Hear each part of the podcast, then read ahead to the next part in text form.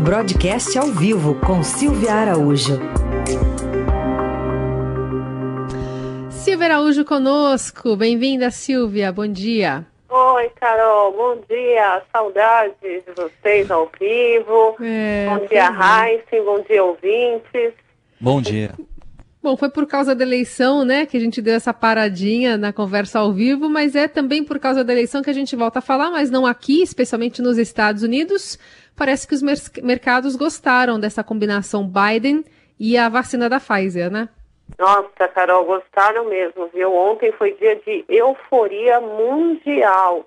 A, a vitória do, do presidente, né, do futuro presidente dos Estados Unidos, Joe Biden, e também logo cedo o anúncio é, dessa eficácia de 90% na vacina desenvolvida pelo laboratório Pfizer foi uma combinação perfeita para animar um mercado financeiro que vinha aí é, cambaleando, né, tanto na expectativa com relação ao resultado das eleições presidenciais nos Estados Unidos, quanto com relação a notícias novas de vacina em meio a essa segunda onda de coronavírus que está acontecendo e que a gente está observando principalmente nos Estados Unidos e também na Europa. Então, a combinação dessas duas notícias foi, assim, fantástica para o mercado financeiro ontem, na Europa, nos Estados Unidos e aqui no Brasil não ficou de fora, né? Logo na abertura, assim que abriu o mercado, a, o dólar chegou a bater 5,22. A gente lembra que semanas, poucas semanas atrás, estava encostando ali nos 6. Na semana passada, no comecinho da semana passada, tinha essa pressão muito forte.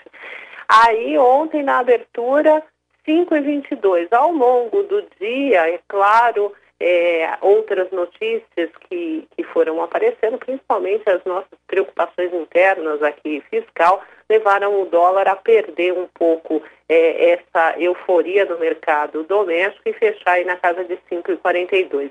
A bolsa foi a mesma coisa, abriu de cara, primeiros negócios na bolsa já com alta de 4% aqui no Brasil. Também ao longo do dia essa alta foi arrefecida e ela chegou a fechar em 2,5%. De qualquer forma, a euforia ainda continua no mercado no dia de hoje, mas aí você tem alguns focos de tensão, né, Carol? Bom, tem, por exemplo, Silvia, a notícia de ontem à noite sobre a Coronavac também, né? Testes suspensos. E isso pode afetar hoje o mercado?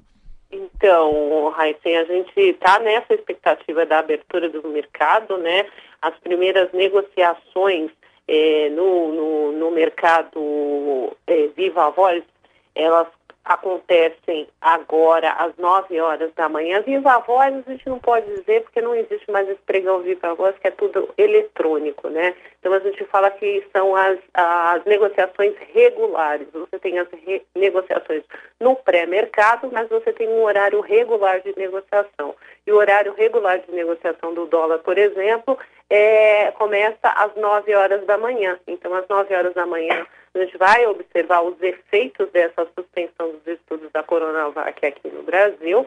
E também às 10 horas da manhã, que é o horário regular é, de abertura dos negócios no mercado acionário. Então, a expectativa é que o mercado fique um pouco apreensivo, porque qualquer notícia que envolva é, vacinas nesse momento é uma notícia que pesa muito sobre as negociações, porque a gente sabe que o mundo só vai começar a voltar ao normal depois uh, da vacina, né? depois de se começar uma vacinação em massa. Então, qualquer é, estudo de vacina prejudicado, ele tem um potencial para fazer preço nos mercados, não só aqui no Brasil, porque a vacina chinesa, ela também é, esperada pelo mundo todo. Todos esses estudos de vacinas que estão sendo feitos pelo mundo são importantes, independente se a vacina A, B ou C.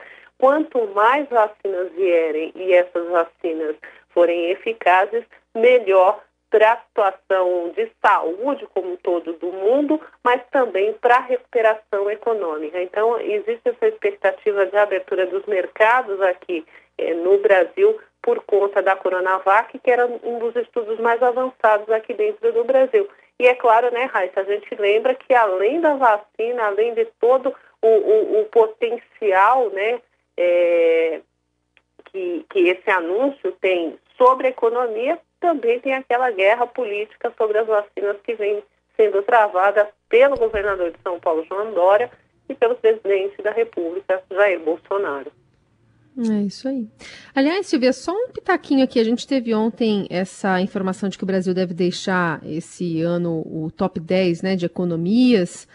Uh, Canadá, Coreia do Sul e Rússia devem ultrapassar o país, segundo um levantamento da FGV. E aí na reportagem estava falando também de um dado importante, você falava dos mercados, e, e 40%, né, até o fim do mês passado, o câmbio, né, o real se desvalorizou 40% em relação ao patamar em que o dólar estava no fim do ano de 2019. É muita coisa e, e, e perder essas três posições também significa muita coisa para o país, né?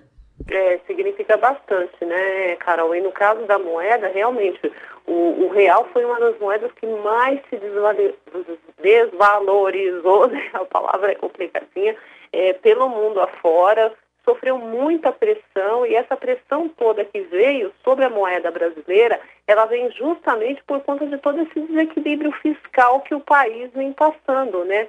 São um, desequilíbrios fiscais que vêm de alguns anos, desequilíbrio fiscal esse que foi prometido lá na campanha do então candidato Jair Bolsonaro e com seu postulante a ministro da Economia Paulo Guedes na época que iria zerar déficit público logo no primeiro ano de governo. E não foi bem assim que aconteceu.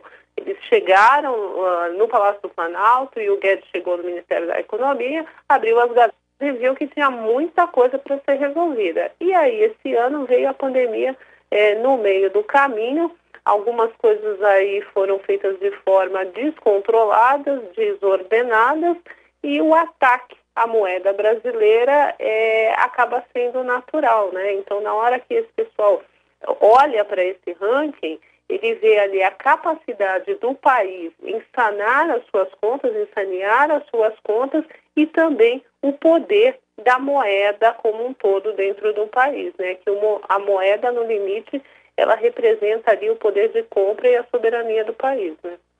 Ó, ó só, só uma coisinha, só uma coisinha, hum. Carol, desculpa. Pelo que a Silvia está falando e pelas notícias que chegam da Argentina, é, é, tá bom para ir para Argentina, mas não dá para dançar tango, que as casas de tango estão fechadas ainda, mas tá bom para ir para lá.